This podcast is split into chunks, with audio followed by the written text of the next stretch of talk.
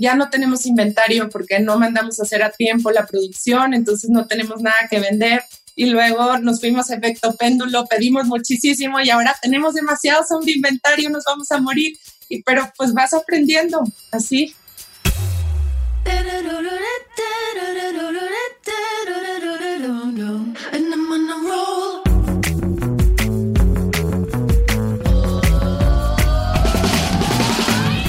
Hola, soy Fernando Trueba y esto es True Growth, un espacio para descubrir las historias de los emprendedores, ejecutivos y deportistas más destacados de México, España y Latinoamérica. Con este podcast busco compartir la experiencia de gente inspiradora que ha conseguido salirse del molde y ha luchado incansablemente para conseguir sus sueños.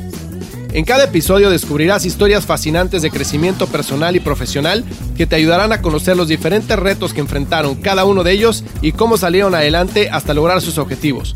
Si al término de cada episodio aprendiste algo, logré inspirarte, motivarte o simplemente que te cuestiones si realmente estás haciendo lo que quieres hacer, entonces habré conseguido mi objetivo.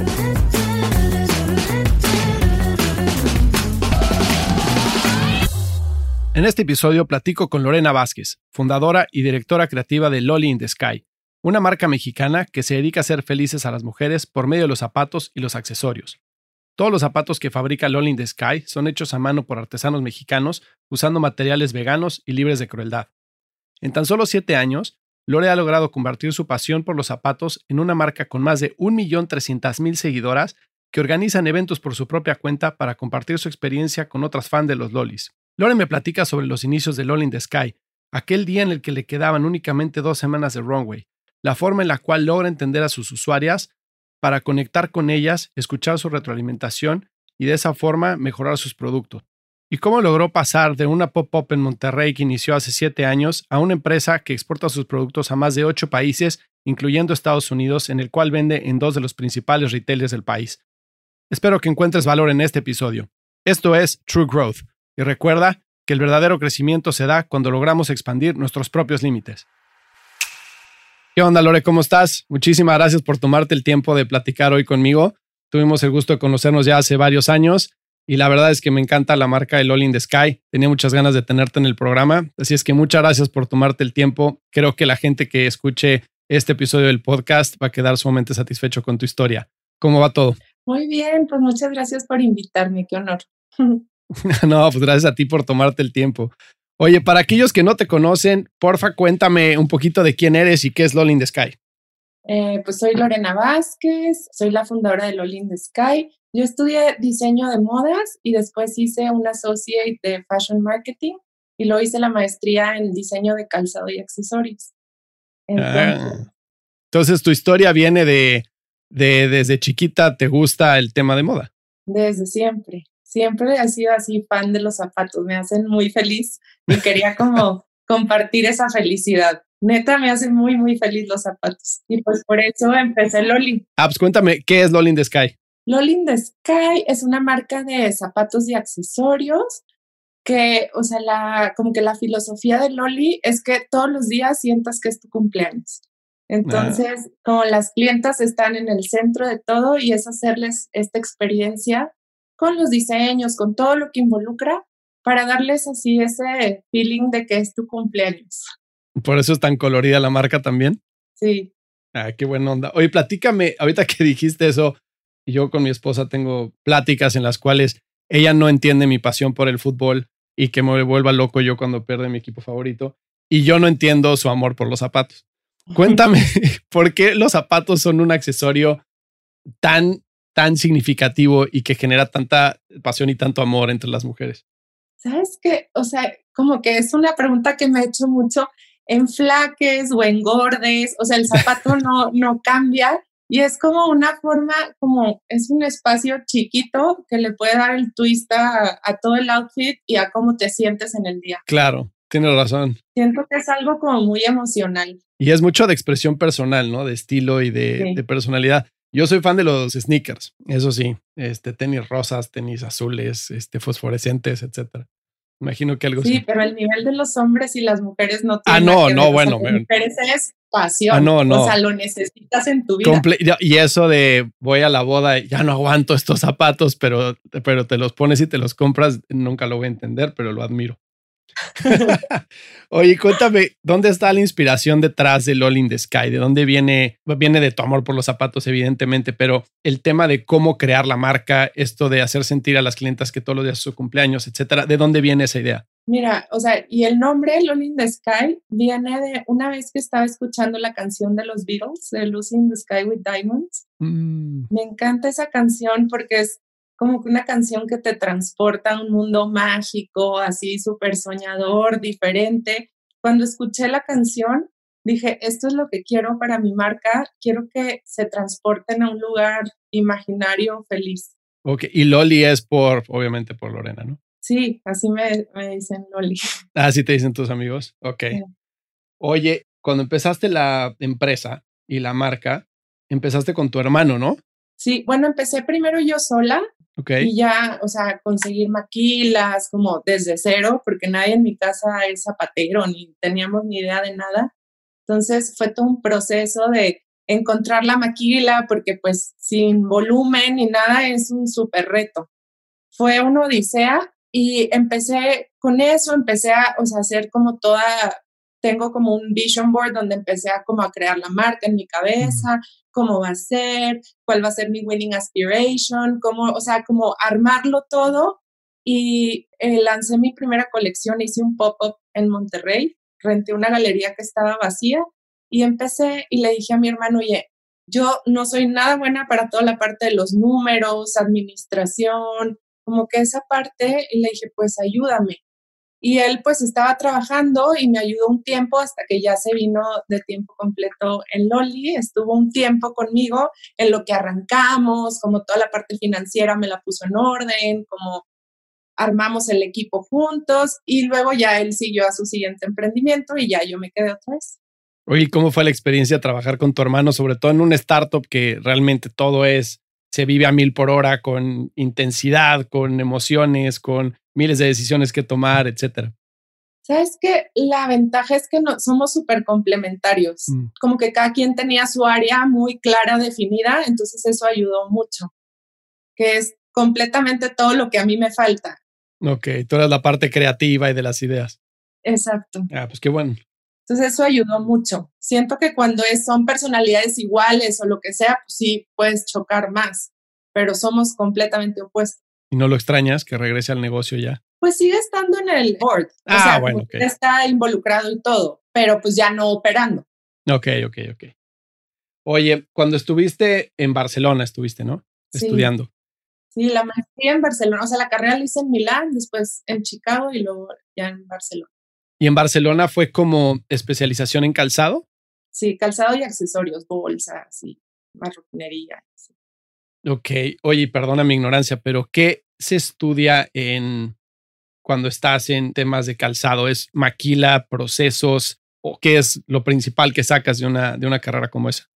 Pues un poco de todo, o sea, ves cómo armar una colección, ves cómo, o sea, la parte técnica del, del, zapato, tienes que aprender mucho de los pies, de anatomía, como toda esa parte, patronaje, o sea, cómo pues haces el diseño y después lo tienes que transformar en, en zapatos, las hormas, pero la verdad es que, o sea, la verdadera maestría la aprendes ya trabajando. Claro. O sea, es una base, pero me di cuenta que no sabía nada. a mí lo más complicado del negocio de los zapatos me parece el tema de, de, números, ¿no? Que, o sea, no, obviamente atinarle a la medida y las hormas, el ancho del pie, el alto del pie, etcétera, eso es súper complicado. Pero aparte de eso, es el forecast de la demanda, ¿no? Y de tener el inventario correcto, que no te vayas a quedar con muchísimo inventario de ciertos números para después tenerlo que liquidar y perder dinero, etcétera.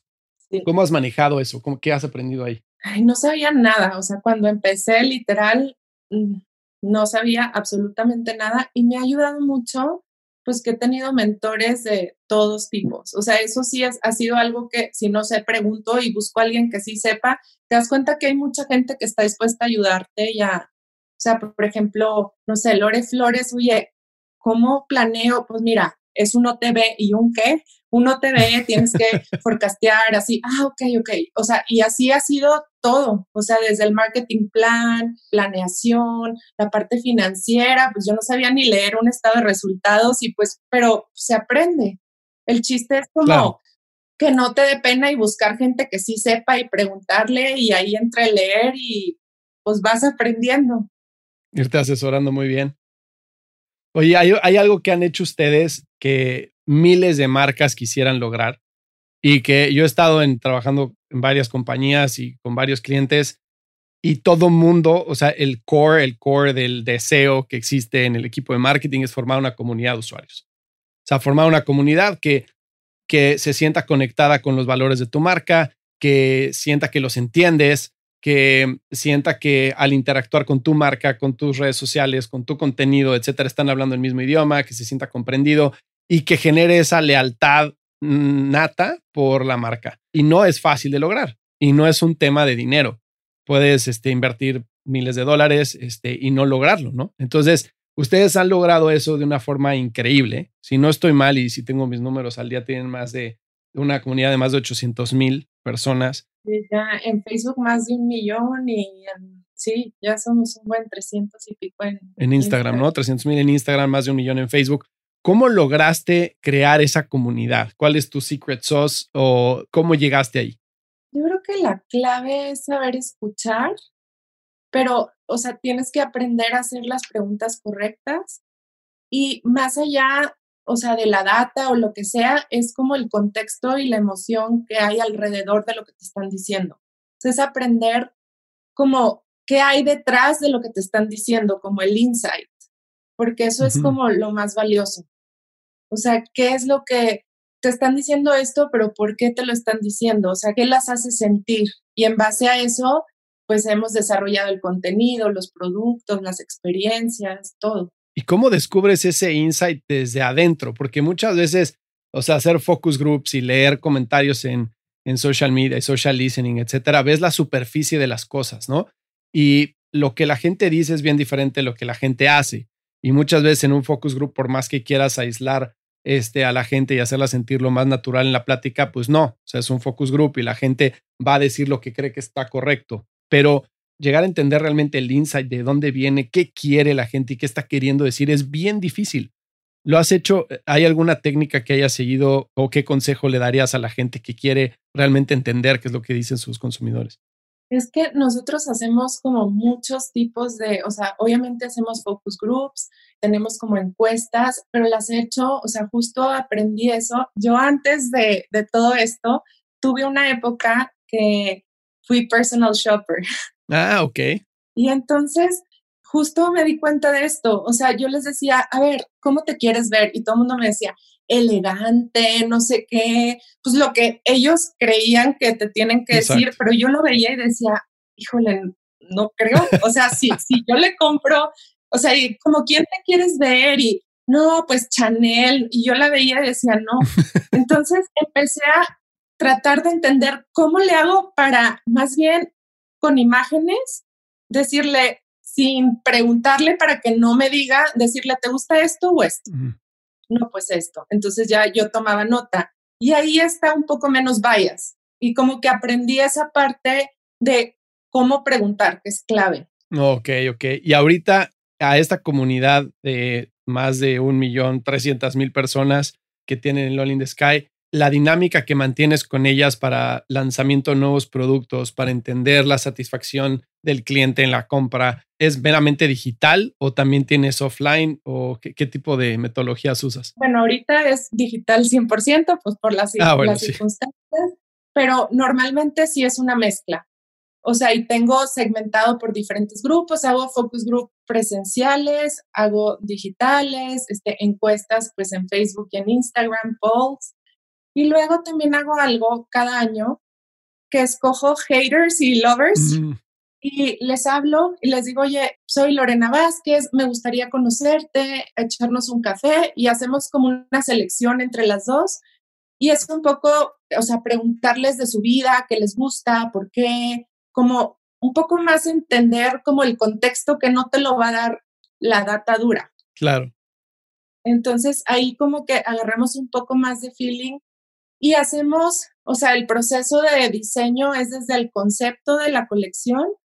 No nos basamos, o sea, sí, un poco tomas en cuenta las tendencias, pero más esto, o sea, ¿qué te gusta comer? Como estos insights y en base a eso, como que desarrollamos los diseños y luego ellas son como curadoras. O sea, yo saco mi colección, se las enseño y, oye, esto me gusta, esto no me gusta, lo cambio, lo tuiqueo y ya saco la colección. Entonces son como un poco co-creadoras de todo lo que hacemos. Entonces, cada producto que sale al mercado pasó antes por las manos y los ojos de, de las personas de la comunidad, digamos, de las haters también. Sí, o sea, las haters pues normalmente no, no siempre contestan, pero en esta interacción que tengo también me sirve pues para ver en qué le he regado, porque, o sea, qué hice mal y si te dicen, están muy enojadas y te sirve mucho para mejorar. O sea, ¿en qué la regamos? No, pues es que esto y, ay, pues que de otra manera pues ni no te enteras. Oye, ¿qué haces con estas haters cuando te, si te contesta el teléfono y te dice, oye, tuve este problema con mis zapatos o mi bolsa o lo que sea? ¿Qué haces de follow-up con ellos? ¿Le das un descuento? ¿Las invitas a participar en la comunidad? Eh, ¿O qué haces? Sí, de entrada, o sea, les, pues les llevo un regalito pues, por tomarse el tiempo y ya, o sea, el simple hecho, yo pensé que dije, no, o sea, me están troleando horrible, no me van a contestar, pero dije, bueno, no pierdo nada. Y sorprendentemente, el hecho de que te tomes el tiempo de escucharlas y todo, pues ya es, ya está. Sí, fíjate que eso, eso que dices es bien importante. La gente muchas veces, o sea, la atención, sobre todo si eres tú la founder y eres la diseñadora, que te tomes el tiempo de hablar, o sea, significa muchísimo, ¿no? Yo me acuerdo en una startup que tuvimos, yo me inventé otro nombre y me llamaba Kevin, pero realmente era yo el que contestaba los chats en el app cuando alguien no encontraba un producto o cuando alguien tenía una queja, una compra, no sabía dónde estaba su pedido. Eh, pues no quería, o sea, iban a pensar que estaban interactuando con una empresa de dos personas, que no era así, pero pues éramos multiusos. Entonces yo contestaba como Kevin, ¿no? Les ponía, ¿qué onda? Soy Kevin, no sé qué, y te ayudo con esto, bla, bla, bla. Pero cuando les mandaba un correo, por ejemplo, tenemos una estrategia que cuando alguien desinstalaba el app en el teléfono, nos generaba una señal en un sistema de CRM y entonces se mandaba un email con mi nombre. Y decía, oye, soy Fernando Trueba, soy el CEO de la compañía, etcétera. Quiero saber por qué desinstalaste la, la aplicación. Y eh, fue sorprendente la reacción de la gente que unos hasta te pedían perdón no, no, no, perdón, este fue mi hijo, fue sin querer que lo yo, no, no, no, o sea, no te estoy atacando, es quiero entender, quiero entender qué fue lo que pasó y teníamos muchísimos, muchísimos insights por ahí. Sí, es muy importante, o sea, el, el hecho de que pues te importe cuenta. Claro, claro. Oye, decidiste un mercado dificilísimo y súper saturado, en el que el zapato se ha convertido, en mi punto de vista, en un accesorio de lujo para ciertas ocasiones y obviamente súper de estilo y de moda este, en la vida diaria, ¿no? Entonces, al entrar a un mercado así, que hay tanta inversión de dinero, en que la marca juega un papel tan importante en la decisión de compra, ¿qué fue lo primero que te vino a la mente cuando ibas a sacar tu marca? O sea, ¿qué dijiste? Tengo que tener esto para poder permear, que la gente me escuche, porque realmente voy a ser un ratoncito gritando en un estadio ¿cómo le puedo hacer para que la gente me escuche y que me identifique, no? Porque ahorita ya creciste y te ha ido increíblemente bien, pero cuando lanzaste, estabas entrando realmente a un mercado competidísimo. Entonces, ¿cuál fue tu estrategia para penetrar y, y poder conectar con la gente? Es que, o sea, no se trata tanto del zapato, sino como que mucho antes de que compren la experiencia que haces. Y al principio que comencé, pues no teníamos dinero, pero sí como que estaba muy claro desde el principio que la experiencia al recibir el zapato era muy importante. Entonces, escribíamos una tarjetita a mano, te venía confeti, te venía una bolsita, era como toda una experiencia que pues eso es muy diferente de lo que, de lo que encuentras normalmente y empezó a hacerse como un, un, ruido orgánico y pues son, son las mejores embajadoras que puedes tener, o sea, una clienta feliz. Y empezamos así y después pues empezamos a conocerlas y empezamos como a armar la comunidad, involucrarlas y o sea, como que fuimos creciendo así. Mucho del, del toque personal entonces a la, en el momento de la compra. ¿Y tus primeras ventas en dónde fueron? Las primeras ventas, pues te digo, hice este pop-up en la galería y ahí, pues, o sea, con dos pesos recortamos circulitos y unos globos y no sé qué, pero estaba diferente la experiencia, estaba padre. Y de ahí empezaron como que se empezó a hacer ruido y luego lancé la página con esta experiencia y era importante para mí, por ejemplo, que tuvieran un nombre, o sea, que, que pudieran pertenecer y es, es Lolly Girls, o mm. sea, que fueran parte de algo y que fuera como, te daba este sentido de pertenencia que creo que ayudó mucho. Y ahorita que has escalado, ahorita llegamos a donde estás el día de hoy, pero ¿has perdido ese toque personal en la venta o es algo que se mantiene como súper, súper en la cultura de la compañía? No, sí es algo que mantenemos y justo estamos como trabajando en el rediseño de la, de la experiencia, porque ya como que llega un punto en que pues ya no sorprendes, entonces tienes que estar como renovando y justo estamos trabajando en eso, o sea, como en darle un extra a la experiencia todavía. O sea, nunca terminas de, mejorar. O sea, siempre hay cosas que puedes hacer diferentes porque esa es como que la sorpresa constante y, el hecho de superar sus expectativas es un trabajo pues continuo. O sea, no, no, nunca acaba. Sí. Cuando mencionaste el tema de la pop-up store, después abriste tu página, eso fue lo que dijiste, ¿no? ¿Cómo fue tu primera experiencia en e-commerce? Porque e-commerce es, una bestia completamente diferente a vender en un pop-up o vender en una tienda, ¿no? ¿Cómo fue esa experiencia de montar un e, e-commerce, empezar a entender datos, empezar a entender eventos, empezar a optimizar el sitio, optimizar los funnels de venta, etcétera? Pues la verdad empezamos, la página, digo, la primera no estaba muy bonita, pero como que toda la, pues todos los edits y, las imágenes, pues ya estaban muy relacionadas con que tuviera una conexión emocional cuando te metieras. O sea, compras y te sale confeti, este, de mm. repente te sale un conejito con un mensaje, o sea, como ese tipo de cosas diferentes, creo que ayudaron mucho. Y pues aprendimos a madrazos, o sea, así, o sea, preguntando, viendo, leyendo, así. Tu e-commerce lo manejas in-house, ¿no? O sea, lo maneja tu equipo. Como uno de los retos que he visto que es muy común es que gente que no tiene experiencia en la parte técnica contrate gente técnica para manejar su e-commerce o su marketing digital, etcétera, porque es una ciencia completamente diferente, ¿no? A las finanzas o a la creatividad o al, o el mismo marketing. Entonces, ¿Cómo le hiciste para identificar talento que fuera bueno en lo que hace? Y sobre todo, ya que estaba en la compañía, mantener una buena, tú como la dueña de la compañía, mantener una buena relación con ellos y ayudarlos también a que en su carrera sigan avanzando cuando no tienes el ADN de digital que tienen ellos. Pues empezó, o sea, como empezamos muy pequeño, eh, empezamos con Shopify, que ya tampoco es que necesites como, o sea, ya te ayuda mucho y ya nada más vas agregando, o sea, ese es como un plus que pues si no tienes nada, te ayuda. Y poco a poco me fui haciendo de, equipo increíble. Y pues fuimos aprendiendo juntos. O sea, el chiste es que toda la gente de mi equipo tiene esta actitud y hambre de aprender, que para mí es lo más importante. Qué bien.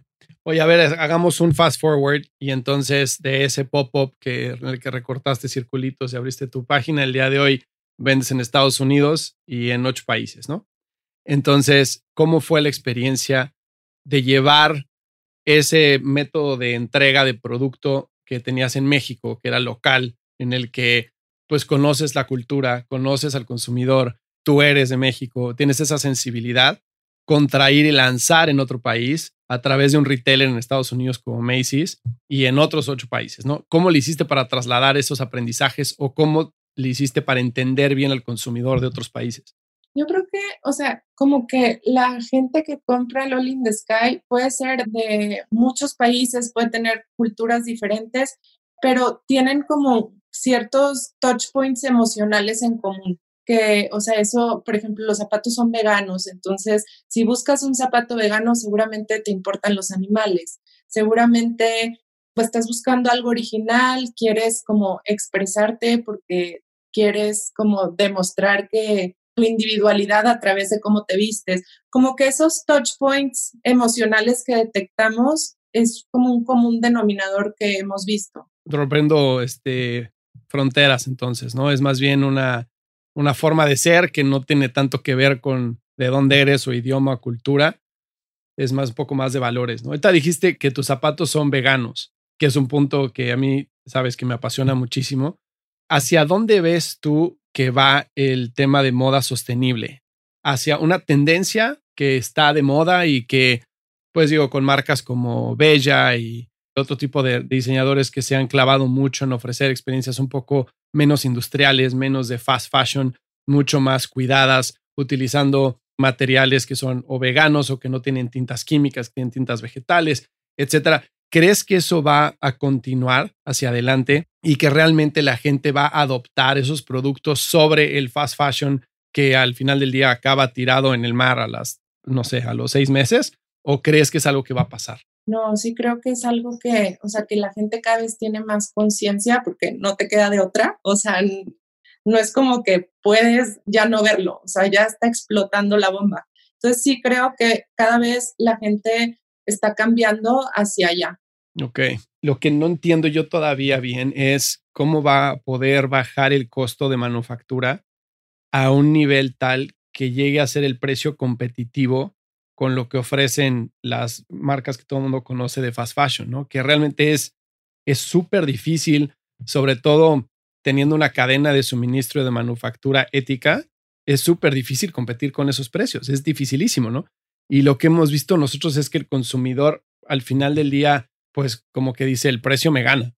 O sea, si me queda, me gusta y me, y me alcanza, pues lo quiero. O sea, sí, ahorita, pero creo que va a ir rumbo a comprar menos pero que te dure más. O sea, también es un cambio de mindset que a lo mejor no necesito 20 zapatos. O sea, en lugar de gastarme lo que me gasto en 20 zapatos, pues a lo mejor voy a comprar menos. O, o sea, sí, cuando el precio es demasiado alto, pues sí, no, no, aunque quieras, no hay manera, pero creo que cada vez sabemos más opciones accesibles que estamos tomando en cuenta esos factores. Eso que acabas de decir es clave.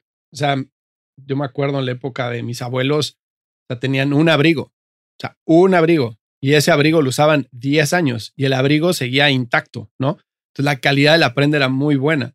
Y antes creo que no existía ese tema de sentirte que estás fuera de moda cada temporada, ¿no? Y antes las temporadas eran dos al año y ahorita son 22. Entonces, cada semana salen prendas nuevas y se creó por medio de marketing y, y la industria de la moda creó esta necesidad de estar al día pero ese estar al día se acortó el tiempo. Entonces ya no es como que estar al día este año, es estar al día este mes, porque si no, ya esos jeans ya no se utilizan y ahora viene más, más angosto el corte y, entonces si no lo tienes estás mal. Entonces como que es un tema de marketing y psicológico, pero como dices, tiene que cambiar, o sea, tiene que cambiar el consumo de la gente.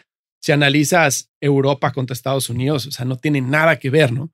Estados Unidos, México, etcétera, toda Latinoamérica, como que hay mucho más consumismo del que existe en países como Europa, que son mucho más conscientes, también los espacios donde viven son más reducidos, los closets son más chicos, etcétera. Entonces ni siquiera podrían guardar todo lo que se compra. Entonces creo que tiene que haber un cambio muy importante ahí. Sí, y a ver, tampoco va a ser una utopía que vamos a volver a los años 20, pues no. No. Pero a lo mejor un punto medio. Sí, sí, sí, estar comprando tanto no, no le hace bien a nadie. Oye, bueno, volviendo al tema de la, de la plática. Perdón por haberme desviado con tu audiencia y con las Lolly Girls, ¿haces algo de actividades fuera de los, de los focus groups, fuera del pasar los productos por ellas? ¿Las celebras de alguna otra forma? Sabes que está bien padre porque se empezaron a juntar ellas y hicieron varios clubs y se llaman mm. Lolly Lovers y hay, hay varios y ellas solas, o sea, como que tienen intereses en común y se juntan y, o sea, como que comparten como un poco los mismos gustos y ellas empezaron a armar estos meets y empezó pues en México y luego en como que han ido creciendo y ahorita ya es cada vez más grande y tienen sus grupos de WhatsApp y se juntan y hacen reuniones. Eso está padre. Qué increíble. O sea, sin que ustedes hicieran nada. No, o sea, es una iniciativa de ellas que está padrísima. O sea, Lore, eso es para escribir un libro. no, es en serio. O sea, eh, lograr esa pasión en un consumidor por tu marca es, o sea, es dificilísimo. O sea, como que lo que las une es, o sea, mi marca es el pretexto, pero en realidad es para conocer gente pues similar, que tenga los mismos como gustos y sí, está padre, está padrísimo. No, pues cómo no. ¿Y quién es una Lolly Girl? ¿Cómo la describes? Pues hay como muchos tipos, o sea, tenemos como muchos estilos, pero te digo, en general tienen esos touch points emocionales en común. Tú las puedes ver y no se parecen nada físicamente una a la otra o del estilo, pero todas en general comparten como este, este sentimiento, por ejemplo, por los animales, esto, o sea, son como muy románticas y luego tengo unas grinchas, por ejemplo, pero en el fondo no, porque aman a los gatos y, o sea, y hay de muchos tipos, pero todas tienen como que se identifican con esta, pues con el optimismo, con, o sea, todos estos como valores de nuestra marca es lo que las une. ¿Y has ido a esos eventos? Sí. ¿Y de qué se tratan? Digo, me imagino que cada uno es diferente, pero ¿cuál te tocó ver? Pues el último que fui estuvo increíble. O sea, hicieron un, un Loli Trivia, construyó como un tipo, eh, una chicharra. entonces, ¿cuáles fueron los primeros lolis? Y concursan. Entonces, ya nosotros también lo que hacemos es, por ejemplo, llevarles lo último que va a salir, que lo tengan antes que todos, o sea, les damos como un regalito especial que nadie tiene, o les hacemos como una fiesta de té, o sea, como que les, les hacemos el, el ambiente, pues, para que se la pasen padre. Qué buena onda, felicidades. Está increíble eso. Oye, a ver, y otra aventura completamente diferente que habla de lo valiente que eres para el tema de los negocios. Abriste tiendas, ¿no? Y tienes tiendas en, según entiendo, en Guadalajara, Monterrey, Querétaro. En Guadalajara, no, en Monterrey, este DF, Querétaro, tengo una en Guatemala y, y ya. Ah, y en Cancún. Y en Cancún, ok. ¿Cómo cambió tu negocio o tu forma de, de hacer negocio desde que abriste las tiendas? Porque es un, obviamente, a nivel flujos financieros es completamente diferente, ¿no? A nivel eh, inventario, obviamente, pues mantener la tienda, el tipo de personal que tienes que contratar, etcétera. ¿Cómo cambió tu negocio? Híjole, sí nos demandó mucho, la regamos muchísimo. o sea, pues tuvimos que aprender también, o sea, no, o sea, te das cuenta que no teníamos idea de retail y pues fuimos aprendiendo y fuimos mejorando. O sea, nos demanda muchísimo tiempo y pues es otro, otra cosa totalmente diferente pero está muy padre porque es justo este punto físico donde se pueden reunir, donde como que pueden tener una experiencia mucho más sensorial, entonces pues vale la pena. ¿Y cuál fue la primera que abriste? En Monterrey. En Monterrey. ¿Y tu modelo es de negocios de un retail normal? O sea, que tienes inventario en el backdoor y, y ahí va la gente y le piden el número, se lo llevan, y etcétera. Sí. Ok. He visto muchos modelos como el de Bonobos, por ejemplo, que, que la tienda tiene mucho menos espacio en retail y es solamente una, o sea, tienen uno de cada número, pero no lo puedes comprar y llevártelo, ¿no? Lo, o sea, te lo pruebas para asegurarte que te queda bien, pero te lo mandan a, tu casa. Sí, justo este, estamos ya, ya está en el horno, vamos a empezar unas pop-up stores mm. con un poco ese, ese modelo. Buenísimo. es como un poco menos espacio, una experiencia diferente, va a ser como un lolly shoe bar. a ver, cuéntame de eso, ¿se puede o no? Sí, bueno. No, mejor no. ok, bueno, avísame entonces cuando lo saques para conocerlo. Sí. Oye, ¿cuál ha sido el momento más difícil que has vivido en, en los últimos siete años de, de nivel negocio? No, pues he tenido muchísimos. O sea, muchos momentos de nos quedan dos semanas, ya no la hacemos. O sea, ha sido un roller coaster impresionante. Nos quedan dos semanas, ya no la hacemos, ya no tenías runway. Te quedaba, ¿y qué hiciste? Sí, pues, o sea, como que hemos ido aprendiendo mucho, pero pues en el camino la riegas y pues ya no tenemos inventario porque no mandamos a hacer a tiempo la producción, entonces no tenemos nada que vender. Y luego nos fuimos a efecto péndulo, pedimos muchísimo y ahora tenemos demasiado sobre inventario, nos vamos a morir pero pues vas aprendiendo así.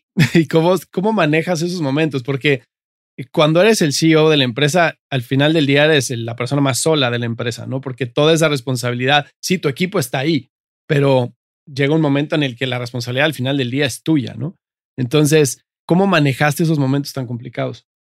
Pues mira, yo siempre he tenido un CEO, o sea, yo tengo muy claro mis habilidades y necesito a alguien con, o sea, numérica, es mucho más estructurada, entonces, y siento que todo el equipo es como una familia, o sea, nunca me he sentido así sola porque traen la camiseta súper puesta, o sea, todo el mundo es como, o sea, estamos juntos en este barco, lo hemos construido juntos, o sea, Loli lo hemos hecho todos, no es mío.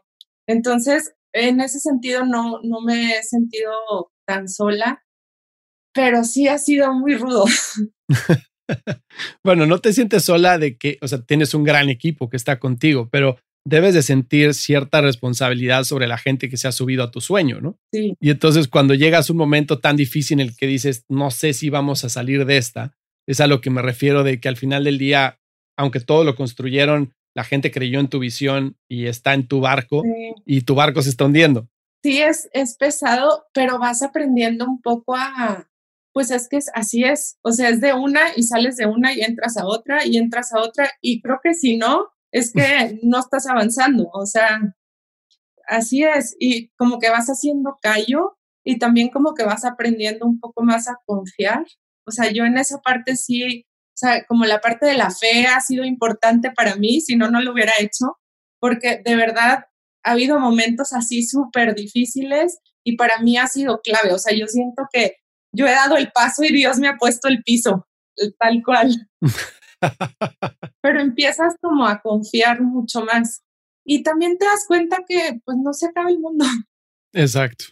Oye, a ver, hay una frase que dijiste en Victoria 147, que de hecho hablé con Ana Vic para el, para el podcast también. Y déjala, voy a leer para que me digas de dónde viene y qué significa. Dices, no dejes que lo que no sabes te asuste. Todo se puede aprender si tienes la suficiente pasión y disciplina, pero debes estar preparada para trabajar muchísimo. ¿De dónde viene esa frase? Me encanta la forma de pensar y el approach que tienes hacia los problemas, ¿no? Como dices, no se acaba el mundo. Luego muchas veces nos ponemos en el centro de todo y creemos que todo se ve al demonio y que ahí se acaba, pero siempre sales adelante. Pero bueno, platícame un poco de tu forma de ver las cosas. Sabes que en este sentido, o sea, como yo empecé pues sin saber, o sea, no sabíamos mucho de, o sea, tenía como mi idea, tenía la creatividad, tengo mucho sentido común, tengo olfato, pero pues muchas cosas técnicas no sabía y de repente me paralizaba, ¿cómo le voy a hacer? Y ese miedo me, me trababa y fui, o sea, justo en Victoria 147 me dio acceso como a muchos mentores y fui como viendo de, pues no sé, pero lo aprendo y si la riego, pues no pasa nada. También una parte muy importante es que como le metes tantas horas al emprendimiento, como que llega un punto en que empiezas a sentir que tú eres el emprendimiento y que tu valor está asociado al a si te va bien, eres bueno, si no, no.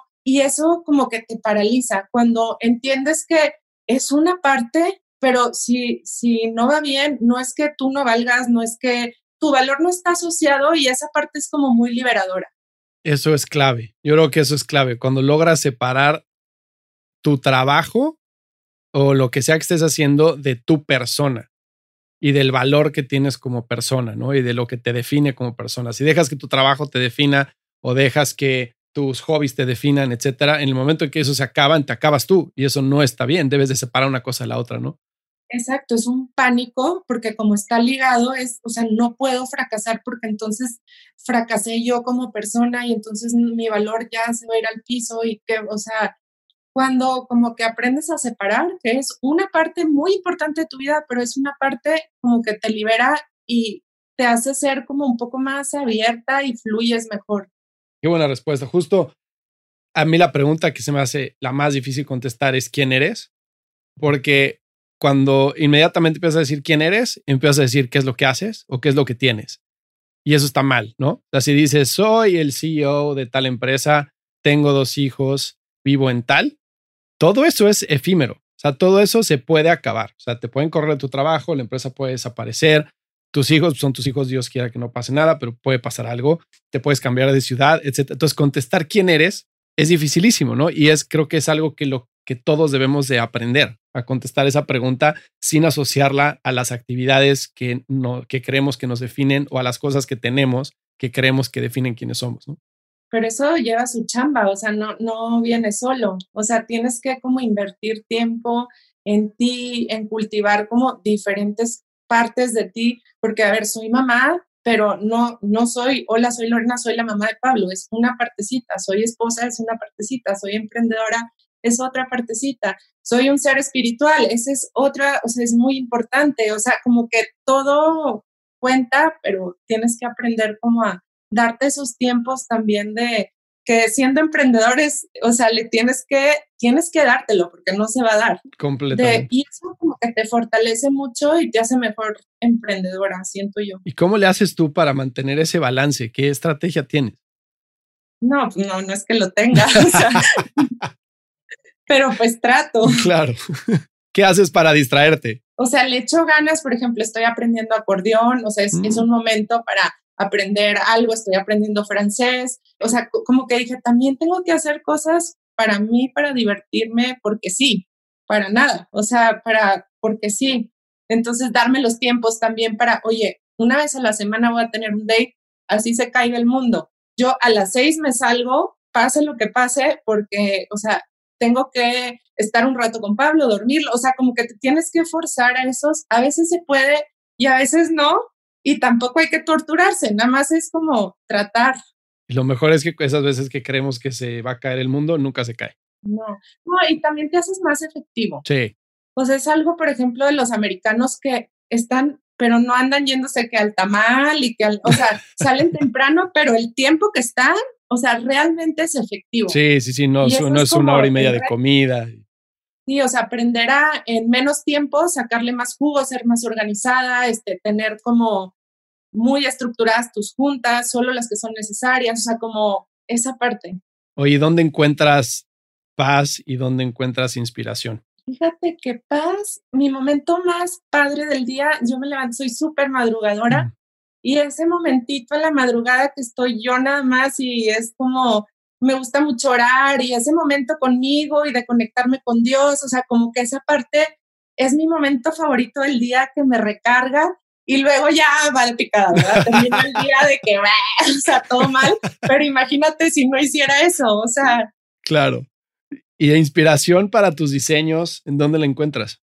Mucho es en, en las Lolly Girls, o sea, es mucho les pregunto qué les gusta y entonces a partir de ahí como que me invento historias y hago las colecciones en base a eso. O sea, como que diseño mucho pensando en ellas y qué les gusta y ya me invento historias a partir de ahí. Y tú debes de ser la persona perfecta para contestarme esto, porque esto nunca lo he entendido. O sea, encuentras inspiración en tus consumidoras, en los insights, etc. Eso lo entiendo 100%. Pero si tú analizas la industria de la moda en diferentes categorías, todas las marcas con su propio estilo van de la mano. No, a lo que voy con que van de la mano es que no hay una que en una época de jeans de, tubo está haciendo jeans acampanados. Todos están haciendo jeans de tubo. No hay una que cuando la, la moda son flats está haciendo plataformas. Entonces, ¿dónde, quién dicta qué es lo que sigue en la moda? O sea, ¿cuáles son las tendencias de estilo, este, gráficas, etcétera, que se van a seguir, que ya después cada quien adapta y baja su propio estilo? Hay agencias de tendencias que todas las marcas tienen, por ejemplo, WGCN, que pues yo también lo consulto, que tienen pool hunters y andan en las calles viendo y tienen, o sea, como que analizan mucho como este, la sociedad, la política, entonces, ¿qué se va a usar? ¿Por qué? De acuerdo a la psicología de la gente, y dictan las tendencias y luego ya tú ves como el reporte de tendencias de los colores que vienen, por qué y todo, y cada quien como que desarrolla según su estilo. Entonces la moda nace, es como el huevo y la gallina, ¿no? ¿Qué, ¿Qué pasa primero? La gente empieza a tener cierta actitud hacia la moda, los cool hunters la identifican, jalan esa tendencia y entonces se convierte en una tendencia o más bien la tendencia llega hacia early adopters y los early adopters son los que después hacen que los demás lo adopten. ¿De dónde viene? O sea, es que es, una mezcla porque, es, por ejemplo, estas agencias están justo monitoreando a esta gente unique early adopters y como que pasan el pitazo y se va pasando, o sea, hasta que se hace masivo. Ok, entonces sí, por ejemplo, los Adidas Superstar, ¿no? Que de repente un día, ¡pum!, Adidas Superstar, todo mundo con Adidas Superstar. Eso es un modelo antiguo de Adidas, de hace muchísimos años, como los Stan Smith, etcétera. Adidas de repente ve que la gente en la calle como que los rescató del closet, los empieza a usar y entonces saca la producción o al revés. Sí, o sea, habrá, habrá quien lo haga, pero yo supongo, digo, no, no, no es que sepa cómo lo hizo Adidas, pero supongo que también es este feeling, o sea, que la gente está empezando a tener como una nostalgia por esa época y lo ves en la música y lo ves en, entonces dices, oye, ¿por qué no revivimos el modelo de, de los ochentas? Porque justo, o sea, encaja con toda esta nostalgia que la gente está sintiendo. Ya, ya, ya, ya, entiendo. Oye, cuéntame, ¿qué consejo le darías a los emprendedores mexicanos? Ay, ¿qué consejo les daría? Pues yo creo que que no tienes que tener todo perfecto para empezar, como que hay un dicho, o sea, tienes que empezar a hacerlo, que no te dé miedo regarla muchas veces, le va, o sea, aprender rápido y pues volver a empezar cuantas veces sea necesario. Me encanta mi papá, dice, mijita, tú dale, andando la carreta se acomodan las calabazas. y es eso, o sea, si te quedas estancado esperando tener todo perfecto, nunca avanzas. Exactamente. Me encantó el dicho. sí. En el podcast aquí hablamos mucho de historias de, crecimiento de negocios y también de cómo crece el emprendedor a nivel personal y profesional desde que empezó su negocio hasta donde lo ha llevado, ¿no? ¿Cómo definirías o cómo crees que eres diferente tú de la Lorena que empezó con el pop-up, recortando las cartulinas, poniendo su primera página en línea a Fast Forward, la Lorena que tiene tiendas en Guatemala, en México, que tiene más de un millón de trescientas mil personas que están en la comunidad.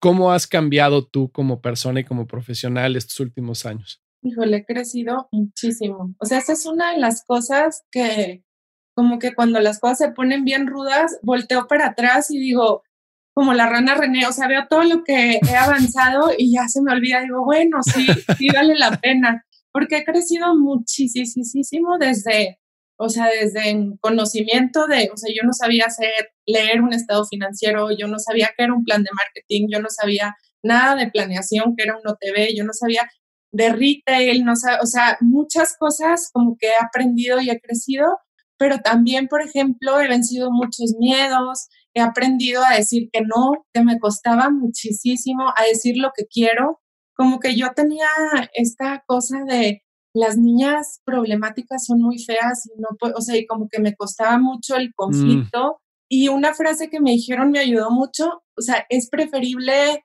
como esos tres minutos de incomodidad que sientes, pero lo haces a quedarte callada y quedarte todo el tiempo con algo que no querías hacer. Como que vencer esos tres minutos de incomodidad que me sacan de mi zona de confort ahí la llevo, pero he mejorado mucho, o sea, he crecido mucho en, en muchos aspectos. Esa parte de decir que no es importantísima y creo que es algo cultural. O sea, nos cuesta decir que no, ¿no? Como que los latinos nos gusta caer bien, nos gusta eh, ser aceptados y creemos que decir que no somos unos sangrones y que estamos quedando mal con la otra persona, pero muchas veces quedas peor al no decir que no te comprometes a algo que no quieres ser, ¿no? Y creo que como mujer es todavía, o sea, culturalmente más difícil, o sea, está mucho más metido de vas a ser una bruja, te o sea, como que, o sea, si lo hace un hombre está bien, si lo hace una mujer es una bruja y tienes como este, pues esta predisposición que no es cierto, o sea, te das cuenta que no, pero es difícil como romper ese molde mental. Claro. Oye, a ver, una pregunta que le hago a todos los invitados al podcast y me encantaría que tú me la contestaras, es la siguiente. Si tuvieras la atención de todo el mundo durante 10 segundos, ¿cuál sería tu mensaje? Eh, pues que la vida es como un, un work in progress y hay que aprender a disfrutar el proceso. Muy bien. Muchísimas gracias, Lore. Oye, ¿hay algo más que te gustaría agregar? No, nada. Muchísimas gracias por invitarme. Qué padre. No, hombre, gracias a ti por tomarte el tiempo y por contarnos tu historia. Si encontraste valor en este episodio, cuéntale a alguien. Y si no, también cuéntale a alguien. La mejor forma de ayudarnos es compartiendo tu opinión. Síguenos en Instagram, arroba truegrowthco, o envíanos un correo a hola arroba truegrowthco.com. Leemos todos los mensajes y nos encanta estar en contacto contigo. Califícanos con 5 estrellas en iTunes o donde sea que nos estés escuchando para que podamos seguir creciendo y tengamos más invitados para ti. Menciónanos en Instagram y comenta lo que más te gustó de este episodio. Puedes encontrar las notas y referencias mencionadas en este episodio en truegrowthco.com diagonal podcast. Muchas gracias por escucharnos. Yo soy Fernando Trueba y te espero en el siguiente episodio de True Growth Podcast. Mientras tanto, sigue creciendo.